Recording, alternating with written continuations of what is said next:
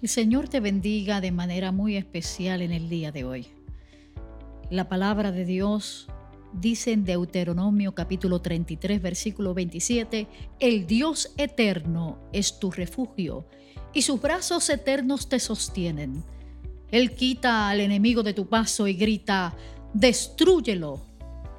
Qué palabra tan maravillosa. Yo creo que nos inspira el día de hoy para que podamos mirar la circunstancia que nos afecta de manera distinta.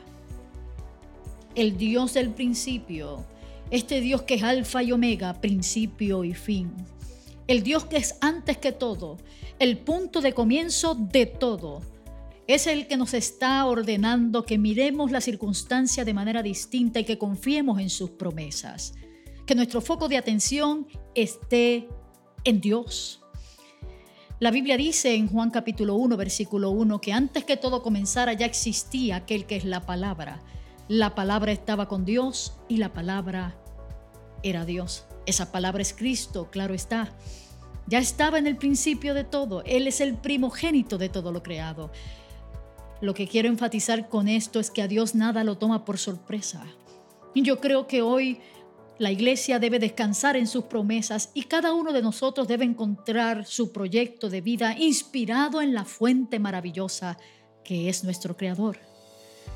Había un corito antiguo que decía, solamente en Cristo, solamente en Él, la salvación se encuentra en Él. No hay otro nombre dado a los hombres, solamente en Cristo, solamente en Él.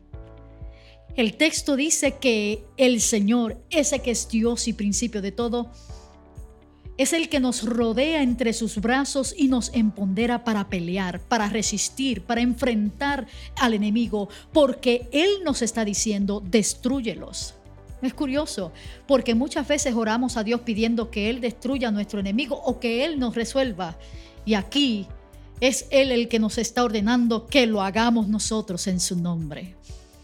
¿Qué les parece si hoy le pedimos al Señor que nos ayude a mirar la circunstancia de manera distinta y a poder enfrentar de manera directa a nuestro enemigo, destruyéndolo en el nombre de aquel que nos ha llamado?